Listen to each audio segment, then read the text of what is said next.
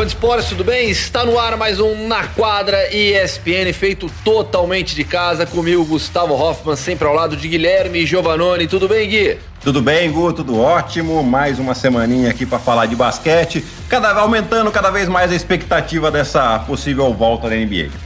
Pois é, o tempo vai se aproximando, vai se encurtando. Aliás, vamos falar bastante sobre esse retorno da NBA, alguns problemas na Flórida que deixam a situação um pouco instável. E para falarmos muito sobre NBA, e não apenas sobre o presente da NBA, mas também sobre o passado, porque é alguém que conhece demais tudo que aconteceu nesses últimos anos de NBA, vivendo em loco, temos um convidado especial, Fábio Malavase. Tudo bem, Fábio? É um enorme prazer te ter aqui. O prazer é meu, rapaziada. Obrigado, Gustavo, Guilherme. Ah, um prazer estar com vocês aqui. Eu agradeço aí o convite e honrado de estar aqui com vocês. Para quem está nos ouvindo entender, quantos anos já de Estados Unidos de cobrindo a NBA? Não vamos falar de idade já? Já de cara, assim no começo? Pô, cara é, rapaz. Acabei de chegar, Gustavo. É. Não, mas olha, já estou aqui a, a tri, eu vim, pra, faz as contas aí. 1988 vim para os Estados Unidos, quer dizer, 31 Dois. já, 32 Dois, anos. É isso aí, 32 um anos. Magic Johnson na numeração. Um Magic Johnson, bem lembrado. É isso aí, é isso aí. e, e, e de NBA, Fabião? Ó, NBA, assim, lógico, como uh, ex-jogador de basquete, aquela coisa, o amor pelo esporte. Eu sempre acompanhei desde que eu cheguei aqui e já acompanhava no Brasil, né, um pouco limitado, né? E chegando aqui eu tive um, é, logicamente pela televisão, fui a alguns jogos no início quando eu tive aqui, mas é, acompanhando em loco mesmo desde 1993. É, vou assim uma média, estava até outro dia interessante, estava olhando, fazer uma limpeza aqui das coisas, né, aproveitando essa quarentena, a gente vai pegando as coisas velhas, vou limpando, aí achei um, um monte assim de credenciais é, dos anos, né, que, que eu participei, coisas lá de do início lá dos anos 90, né, Chicago Bulls, aquela coisa toda que deu para ver de perto. E assim, eu fiz uma conta mais ou menos por alto, assim, eu vou em torno de 15 a 20 jogos de temporada regular todo ano nesses anos todos. E mais os playoffs que eu nem contei, né? Mas dá aí um, dá um número bom, viu, rapaziada? Deu pra ver bastante Dá um número jogo. alto. Dá um número alto. Pelas contas que eu fiz aqui, 27 anos vezes 20, nós já estamos falando de quase 500 jogos só de temporada é, regular. É, temporada regular, pode ser mesmo, é, é isso aí. É. Tem, tem história e a gente vai abordar bastante essa história, mas antes eu queria começar esse podcast falando um pouco sobre o momento. E aí eu aproveito você já, Fábio, que está nos Estados Unidos também. Uhum. É, houve um aumento de casos considerável Sim. na Flórida. Uhum. E com isso, aumentou a preocupação de diversos atletas, principalmente em relação a esse retorno da NBA previsto para o final de julho na bolha da, da Disney. Uhum. Qual é a sua opinião? Como você tem visto essa questão e essa, esse aumento da preocupação de muitos em relação ao retorno da NBA? Bom, olha, primeiro eu acho que assim o esforço que a NBA está fazendo é, é, você tem que dar realmente valor, né? Porque eu acho que é um risco muito grande, né, com todas as informações que a gente vem coletando, o que você a, a, acabou de abordar também, Gustavo, sobre a, o, o, número de casos que vem crescendo na, na, na Flórida, no modo geral. E isso realmente é preocupante, né? E a gente teve a notícia agora recentemente do Kyrie Irving uh, se reunindo, foi até uma reunião que foi feita entre a, a Associação de Jogadores, né? É interessante que uh, eu vi uma entrevista duas semanas atrás da, da Michelle Roberts, que é, que é executiva, diretora executiva da, da Players Association, né, da Associação dos Jogadores, e ela falou o seguinte: ela foi perguntada, vai ter os jogos? E, na, e há duas semanas atrás ela falou o seguinte: olha, se fosse há uma semana atrás, eu, eu diria que tinha 80% de chance. Agora eu já digo que tem 60, isso há duas semanas atrás. Então já, tive, já devia estar vendo esse movimento de jogadores, né, que veio à tona agora com aquela a, as declarações do Kyrie Irving, a, do Avery Bradley, que eu até fiquei surpreso porque eu conheço muito bem o Avery, ele ah, foi até o Brasil comigo quando estava na high school, e é um cara calado, e ele se manifestar nesse ponto, quer dizer, deve ter, uma, deve ter uma coisa muito séria por trás disso tudo aí, né? Vários jogadores aí talvez preocupados, porque se você olhar a estrutura que eles estão propondo, é complicado. né, você vai ficar como se fosse uma Vila Olímpica. E o melhor que, que o Guilherme e Giovanni para falar de Vila Olímpica, não tem ninguém. Você imagina ficar num período os jogadores que não estão acostumados com isso. E tem outras coisas, né? É, vão ter lá essa estrutura, né, como vocês já acompanham de perto, aí já deve estar sabendo, né? É, vai ter manicure, vai ter cara para cortar o cabelo. Quer dizer, não, é só, não são só os jogadores.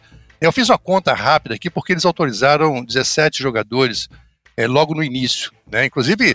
tem um ritual para chegada. Né? Eles vão começar a chegar agora dia 7, 8 e 9 e vai dividir em três dias para poder não ter né, aquele tumulto. Então, quer dizer, avaliando tudo isso, a, a, a, cautela que a Liga está tomando, é muito interessante você é, ver a, a preocupação que eles estão tendo. Agora, voltando à sua, à sua pergunta inicial, a, a coisa na, na Flórida está ficando séria. Tá? É, os números estão aumentando assustadoramente. Infelizmente, lá tem um governador que não acredita, ele apoia o Trump, essas coisas políticas, e o cara não quer dar o braço a, a torcer e não aceita, não faz, faz vista grossa, e, quer dizer, deixa a coisa fluir normalmente. Então, o número de casos está aumentando muito. Né? Então, acho que isso põe mais pressão em cima dos jogadores, né? porque não, é só, não são só eles, né? É, tem a família. Inclusive, agora na quarta-feira, não sei quando esse programa vai no ar, mas quarta-feira é o é deadline, é o limite que eles têm para anunciar quem vai ou não. Né? Eles, os jogadores vão ter essa, essa, essa opção, né? Não vai afetar nada o contrato, o contrato deles. Então, então há uma preocupação, preocupação muito grande. Eu acho que há um risco, sim. Eu acho que a gente vai ver jogadores é, né? Porque vão lidar com o cozinheiro, vai ligar com o cara que arruma o quarto. Quer dizer, não é só. São, são jogadores que vão ser testados regularmente, mas você vai ter aí um, um, um, um grupo de, de apoio a esses jogadores que vai colocá-los a, a, a, como seria, em contato né, com, com terceiros que podem é, contaminar os jogadores. Então eu acho que vão ter jogadores contaminados já, já tem um protocolo para se isso acontecer, mas é o risco, cara, vou te falar. O Gui, é, e, e o, o, Fábio citou já o Kyrie Irving e o Avery Bradley. Os dois têm sido os porta-vozes né, dos atletas, mas diversos outros têm se manifestado também, e acima de tudo, LeBron James, que é a voz mais forte da NBA hoje em dia. É, eu tenho percebido, inclusive também por conta do movimento do Black Lives Matter, um posicionamento mais forte dos jogadores em relação a tudo que está acontecendo, e aí mais forte em relação aos últimos anos, às últimas décadas. Vejo hoje os atletas da NBA se posicionando mais. Sim. É, o que eu vejo assim, é, além desses dois, além do, do, do Kyrie Irving e o Bradley, outra voz importante aí é o Dwight Howard, né? Também do Lakers e também companheiro do LeBron dizendo que seria importante eles darem um, um, uma, mandar uma mensagem importante ali é, em relação ao Black Lives Matter é, em não jogar, né? Mas o LeBron já pensa de uma maneira diferente e aí eu vou concordar muito com o LeBron James, né? Porque vamos, vamos deixar um pouco né, tudo isso que o Fábio falou de lado, desse risco, que isso aí eu acho que é a coisa mais importante agora. A gente tem que avaliar o risco da, do Covid, dos atletas, da saúde dos atletas.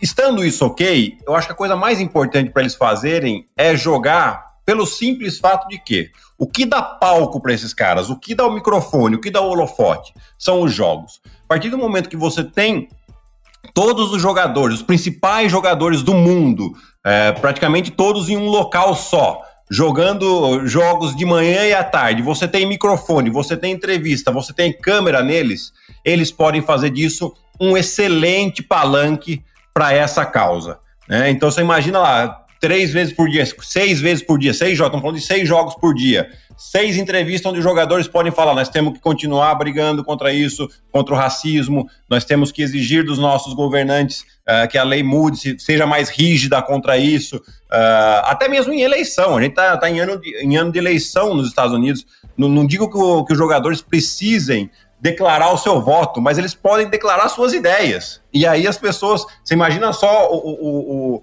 o alcance disso, né? É o mundo inteiro falando de basquete. Só vai estar NBA jogando em relação ao basquete nesse período. Então tá todo mundo de olho neles. Em, quando que se eles não jogam, quem vai estar de olho nisso só, só o pessoal que segue esses jogadores nas redes sociais. Então você restringe muito a sua voz se você não jogar. Né, isso sempre eu aprendi muito, inclusive é, era uma das coisas que o Marcel sempre me falou, né? Falou: enquanto você está jogando, as pessoas est estão te ouvindo.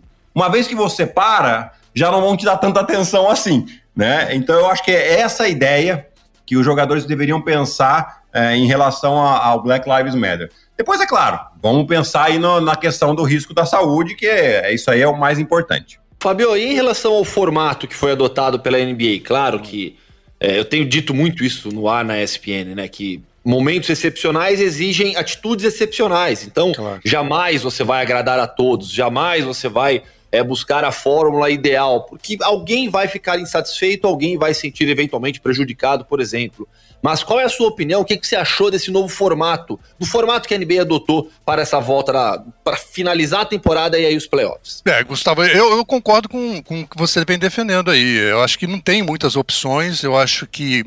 É aquele negócio, tem um, tem um ditado aqui que fala assim: You don't know what you don't know você não sabe o que você não sabe, né? Então, quer dizer, então, então, é, uma, é uma coisa assim, né? Que você, eu, eu, me coloco às vezes na posição desses dirigentes, né? O que eles têm na mão é, para trabalhar. E nesse caso não é muita coisa. Então eu acho que assim, eu vou assim, como leigo, né, sem saber os detalhes que foram negociados, eu acho que é, um, é, um, é um, uma ótima decisão. Eu acho que apenas um time que discordou, acho que foi o Portland, se eu não me engano, Isso, que, é. que discordou. E então, quer dizer, teve um consenso geral, um apoio do, de todos os times e a, a, decisão, para mim, esse formato, eu acho que é válido, cara. Primeiro que os, os times que ficaram fora já, tavam, já estavam eliminados. Né? Já, já, já estavam fora dos playoffs. Quer dizer, você dá a chance aí aos times que ficaram é, a gente vai falar um pouquinho assim do formato, né? Vão, é, inclusive tem lá é, os, os, times, né? Eles vão continuar na sequência de jogos como terminou a temporada. É, e vai ser um, um número de, são oito jogos que eles vão fazer e se eles se esses times que não estão nesse, nesse grupo de oito uh, que oito jogos no, na, na, nessa reta final, se não tiverem na, lá participando, eles vão jogar contra outros times. Quer dizer, eu acho que eles arrumaram uma forma é, muito válida. Eu, eu acho que foi um bom formato, Gustavo. É, a gente falou bastante sobre isso aqui, né, Gui? É, exatamente. O, o Fábio até colocou no Twitter né, no Twitter dele. Depois você fala pra gente aqui para ficar anotado para quem nos ouve, Fabião, uhum. é, uma foto do que seria a tabela, né? Você pegou, Sim. você teve a paciência lá de pegar cada time e ver os próximos oito jogos, né? E eu achei bem interessante esse seu tweet. É, mas deixa eu só fazer uma pergunta, Fabião. Você acha ali que eh, não ficou um pouco confuso essa questão do oitavo lugar? Se tá com mais de quatro vitórias, não precisa jogar, se tá menos, precisa jogar um, um, uma melhor de dois, né? Dois, Sendo é. que o, o, oitavo precisa de uma vitória só. Você acha, a gente até comentou aqui, você sendo carioca, vai, pode até nos ajudar nisso. Não ficou um, um, uma coisa meio campeonato carioca de futebol? Isso é meio confuso? Eu, eu, eu vou, vou, me defender nessa. Na verdade, eu sou Papa Goiaba, cara. Eu sou do interior do Rio. Papa Goiaba. Olha, é, eu acho que assim, Gui, é, é aquele negócio, né? É, a coisa foi muito, assim, limitada, poucas alternativas. Não vai satisfazer todo mundo, cara. A verdade é essa. Eu acho que é, a, a fórmula.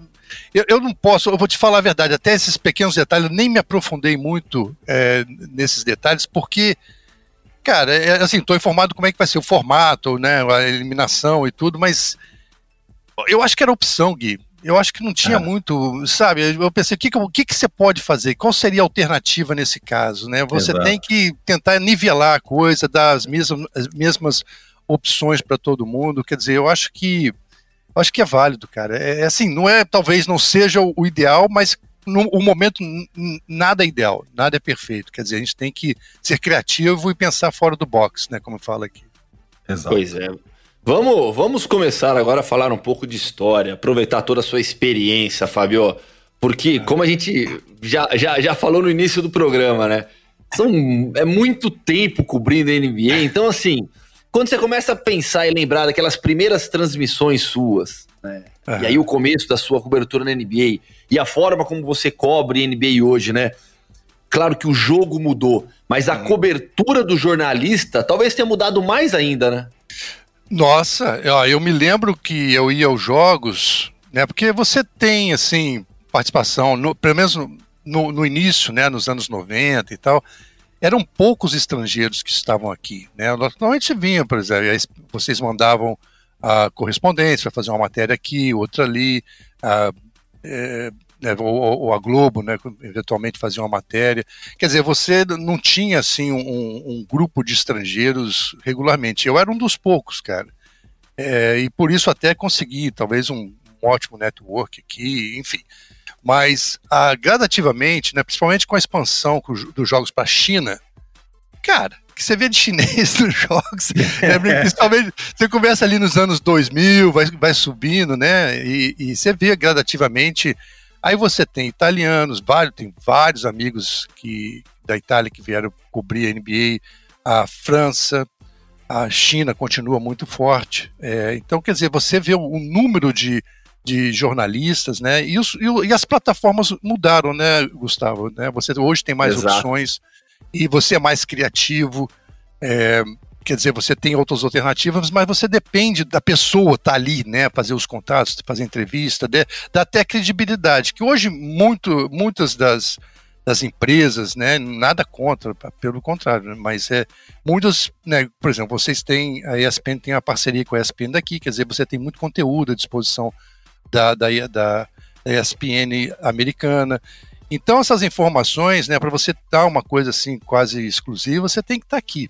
Né? Então, e é uma briga muito grande, na verdade, porque a velocidade é incrível, cara. Né? A velocidade da tecnologia te pro, propõe isso, de você ter uh, uma, uma, uma, informação né, instantânea. Né? então, quer dizer, mudou realmente muito a, a, a, com essas novas plataformas, a agilidade, o número. Inclusive, no, no, agora no último draft da NBA, é, é, cara, o que tinha de, de mídia era uma coisa assim impressionante. All-Star Game, eu fui a vários, eu nem, nem vou mais, cara, porque é, não é assim, uma, é uma coisa toda programada, você não tem aquele acesso que você tem ao jogador durante a temporada regular, né, você pode ir ao vestiário, bater um papo com o cara, então é, já foi muito legal, mas assim, não tô nem me gabando por isso não, é questão de, mesmo de, de de você né, ter um acesso né? melhor. Produtividade, é. entendeu? Então já é uma coisa totalmente programada pro, para os parceiros da NBA, que é super legal, né? Então é, mudou realmente. E foi legal ver essa transição, sabe, Gustavo? Hoje, às vezes é bom a gente bater esse papo até para você pensar um pouco, né? Do que você viu, né? Do que eu vi e tentar avaliar isso aí. E, e nessa, nessas suas andanças, a gente já, já falou aqui quase 500 jogos de, de temporada regular, mais sabe-se lá quantos de playoffs, né? É, quais, quais foram aí os, uh, uh, as entrevistas que você mais teve prazer de fazer, os trabalhos que você mais, assim, é, se orgulha, né? Eu, eu, lembro, você cada pouco já, já postou algumas vezes algumas parcerias, quando você estava, inclusive, na TNT, fa fazendo um programa com Charles Barkley, com Kenny Smith. É, é, cara, é, isso aí é sensacional. E quais, quais foram para você essas melhores participações suas? Olha, assim, eu sou muito privilegiado, vou te falar, Gui. É, você conhece muito bem, eu e Gui, a gente, a gente se conhece há muitos anos, somos amigos, você sabe, conhece Sim. muito bem minha história aqui. É, eu sou um privilegiado, cara. Eu tive acesso de. Não tive entrevista um a um, mas né, conversei com o Michael Jordan várias vezes. É, é, inclusive tem uma camisa dele assinada aqui, do All-Star Game. É, agora, para mim, uma entrevista que foi muito especial uh, que marcou. Uh, só um, um parênteses, eu tive entrevistas lá no início com Larry Johnson, Muggsy Buggs, né, Patrick Ewing, esses caras. Eu vi, né, é, bestiário do Chicago Bulls, fui várias vezes. Né? Uhum. Então, quer dizer, tive esse acesso e, sabe, sempre agradeço pela oportunidade. Mas uma das entrevistas que eu mais gostei, cara, foi em 2011, é, numa das viagens que eu fiz à África com com a NBA, eu viajei por quatro anos com, com aquele é, basquetebol sem fronteira, a gente chama Basketball Without Borders, né, que vai uhum. e tem um projeto muito grande, já bem mais antigo, um dos pioneiros, inclusive, que foi na África. E numa dessas idas, no, em 2011, era o décimo aniversário né, do, desse desse evento. E, e, tudo começou com o Mutombo, que hoje, inclusive, é o embaixador até hoje, né? Ele começou. E naquele ano, é, teve. Aliás, no, no, primeiro ano, e o Mutombo, o Pat Ewing, o Alonso Mone, são amigos lá da, da, da Georgia, Georgetown. É, não estudaram juntos, mas da mesma universidade, mesmo foi o mesmo treinador, ou a relação deles é super é, de, de, amigos, o, o Pat Ewing é, é, é, padrinho do, do filho do Alonso Mone, quer dizer, tem uma relação muito próxima. Então eles foram, foram os primeiros a irem naquela, na, no primeiro camp que teve lá da NBA.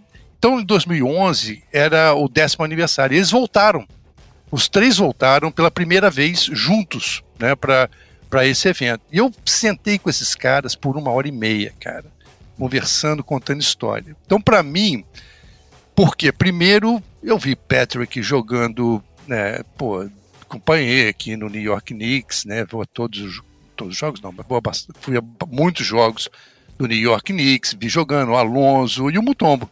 Então, quer dizer, para mim sentar com esses caras e conversar por mais de uma hora foi muito legal. Principalmente que assim, eu consegui fazer a coisa relaxar. Então, os caras estavam à vontade. Então, contando histórias deles lá, né, do, do eu, eu tava nessa época, eu estava tava produzindo um conteúdo para ESPN e aquilo, pô, eu tive que cortar um monte de coisa, cara. Bacana que não dá. Você tem que cortar ali uma entrevista de 20 minutos. Pô, mas tem umas, umas histórias, cara. Por exemplo, o, o Patrick Ewing contando quando ele foi, ele foi no treino lá do, da Georgetown, quando o Mutombo chegou. Ele fala assim, pô, esse cara não falava um ar de inglês, eu não conseguia entender o que ele falava. Ele falava. Eu, eu, eu pergunto, coach, o que, que ele tá falando? Ah, eu não sei, não tô entendendo. Mas aí teve um dia que o Patrick chegou no, no treino o Mutombo estava mancando. Aí ele falou, mas o que, que houve com esse cara? Coach, o que, que houve aí com, com. Eu não sei, ele tava bem hoje de manhã e tal. Aí, cara, foram descobrir o pé do cara é 18 ou 19, um negócio assim. É, é, não sei qual a relação no, no, no, Brasil. Ah, 53. E tinham dado. Por aí, é, um negócio assim absurdo. E tinham dado um tênis 16 para ele. Então o cara tava correndo, não falava inglês, aquela coisa toda. E ele, aí, aí naquela encenação, ele pega a mão dele assim. Fábio, na hora que ele tirou o tênis, aquele dedo fez assim, ah, relaxando. então, e o cara ficou aliviado. Então, foi muito bacana. Então, essa aí foi uma entrevista. Porque assim, né, o, o Gustavo, e, e muitas das entrevistas que eu fiz, e foram muitas, é, sentando num a um, mas é aquela coisa meio gelada, né? Você tem ali, é, é, um, é uma coisa que, que você tá. É, já está programado. E ali foi um assunto que eu, sabe, eu fui puxando histórias e perguntas do que eles iam contando. Então foi muito legal, cara. Essa aí eu tenho uma, uma, uma lembrança muito bacana dessa, dessa, dessa entrevista com esses três. E o Fábio, você sente que esse acesso, essa maior liberdade até um pouco, né, com os jogadores dos anos 90 era maior do que hoje em dia. Hoje em dia o pessoal é um pouco mais é, engessado, tem mais barreiras para lidar com esse tipo de assunto? Gustavo, isso é muito relativo. É, você, assim, quando o cara vê que você já está ali algumas vezes, você tem um, um, desconto, né? Hoje em dia, é, você tem um, eu acho que eles se policiam mais, mesmo porque né, hoje a, a mídia social, social media, né, que a gente fala, é, é uma coisa que eles realmente têm que ter cuidado, porque qualquer coisa que eles falem pode sair quadrado. Né? Então, é, é, há uma preocupação sim.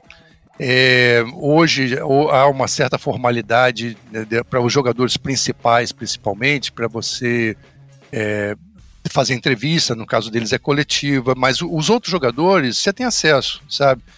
Nos anos 90, o time que dava mais trabalho era o New York Knicks, cara. O time que eu gosto, né? Que eu, e, e eles, assim, o pessoal me conhecia de vista, não sou amigo e nada, nem me conhecia porque eu estava sempre ali. Mas o Knicks, cara, sempre teve problema com a mídia de Nova York, e que é conhecido por ser. Primeiro que tem conhecimento, sempre teve, né? O público é conhecedor. Quer dizer, a mídia também é cobrada porque eles escrevem e tem. Então a mídia aqui, é, é, é, é pelos jogadores, era mal vista. É, Então, assim, às vezes chegava no vestiário, os caras te, às vezes te empurravam.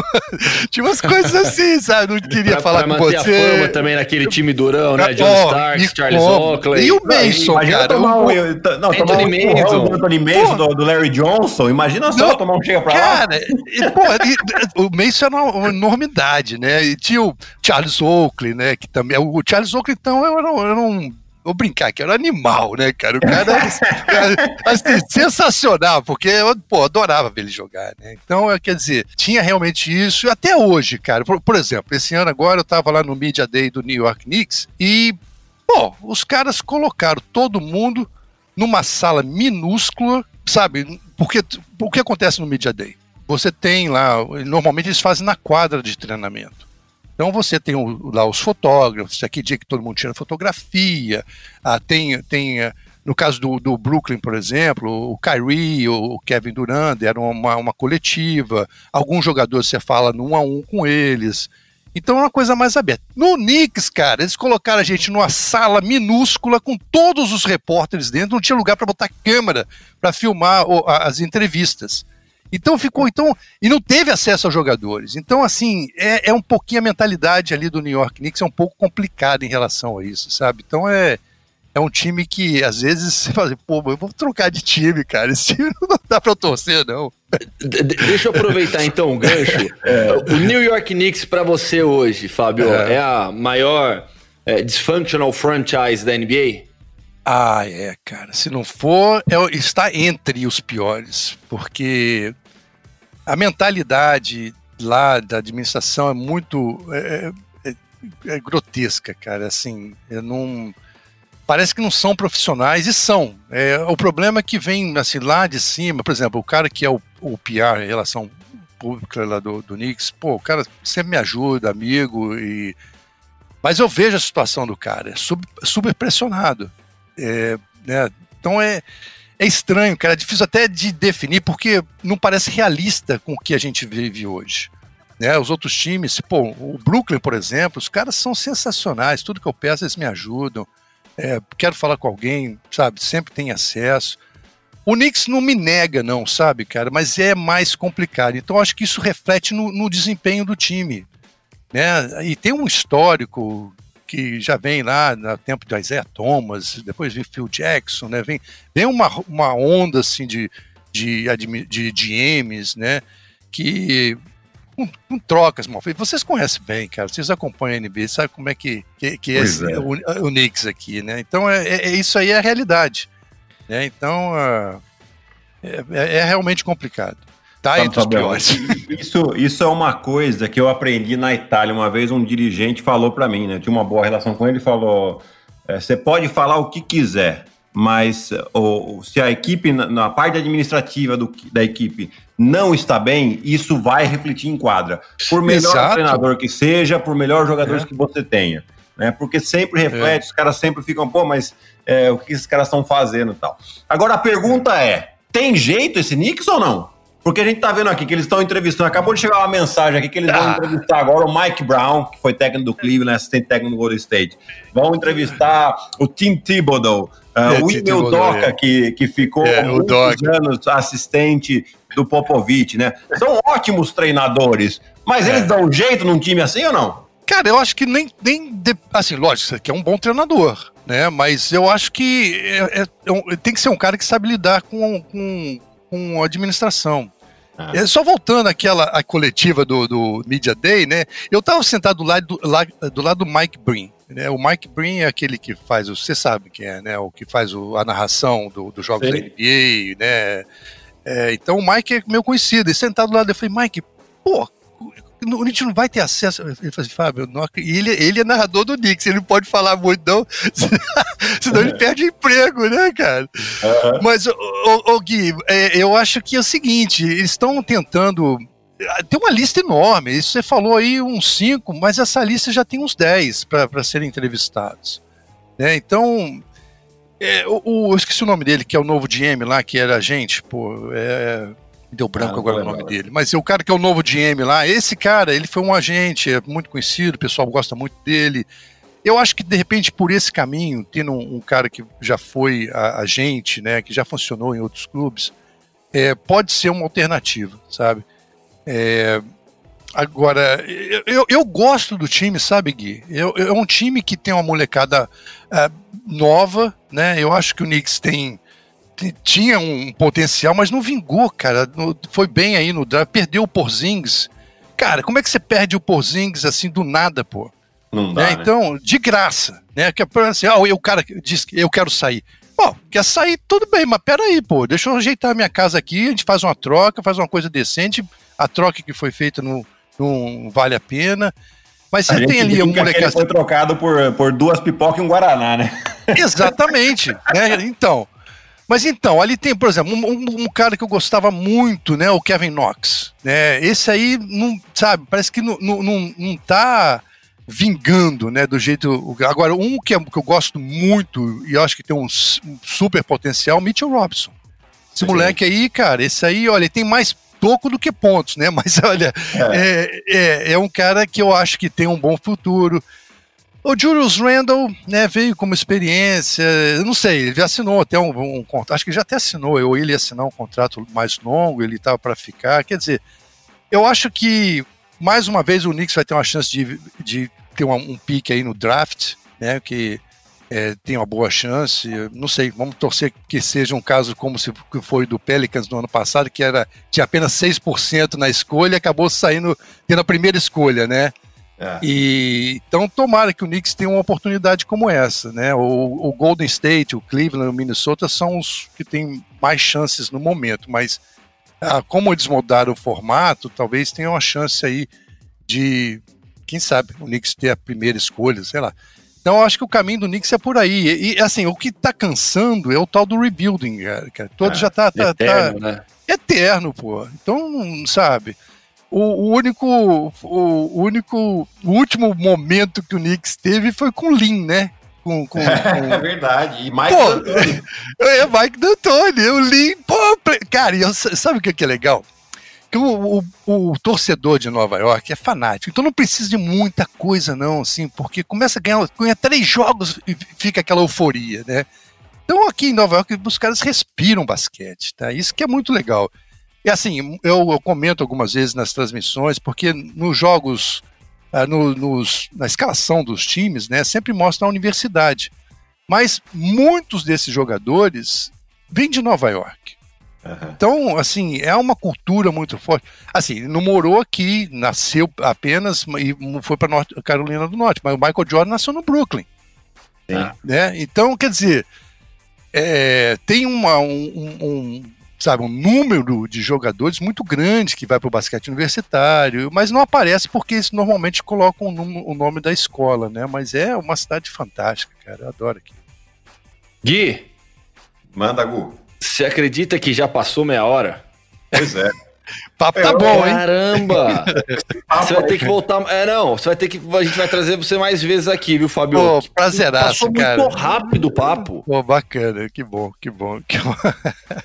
Não, volto com prazer, cara. Pô, foi ótimo conversar com vocês. Gui, é, o Gui é irmão, é, é. se conhece há muitos anos, família, amiga, quer dizer. É, pô, volto qualquer hora, tô sempre por aqui e adoro falar de basquete, acho que deu para notar, né? Ô, Fabião, Fabião, muito obrigado aí pela sua disponibilidade. Você já falou aí da nossa proximidade, então é, é, é, tenho sorte de ter sua amizade aí, a gente sempre bate Pô, um papo. E claro. vai ter mais oportunidade sim, porque essas histórias são muito boas. Vamos quando, lá. Quando a é temporada voltar, convite feito já. Tá perfeito, já tá aceito. Só marcar o dia e a hora. valeu, muito obrigado, rapaziada. Valeu, A gente agradece, Fabio. Gui, valeu de novo. Grande abraço. Abração, Gu. Até semana que vem. Fã Esportes, esse foi mais um Na Quadra ESPN, o seu podcast de basquete dos canais ESPN, sempre comigo, Gustavo Hoffman, ao lado de Guilherme Giovannone, coordenação de Gabriel Veronese edição de Marcel Damasio. Valeu, grande abraço, até semana que vem.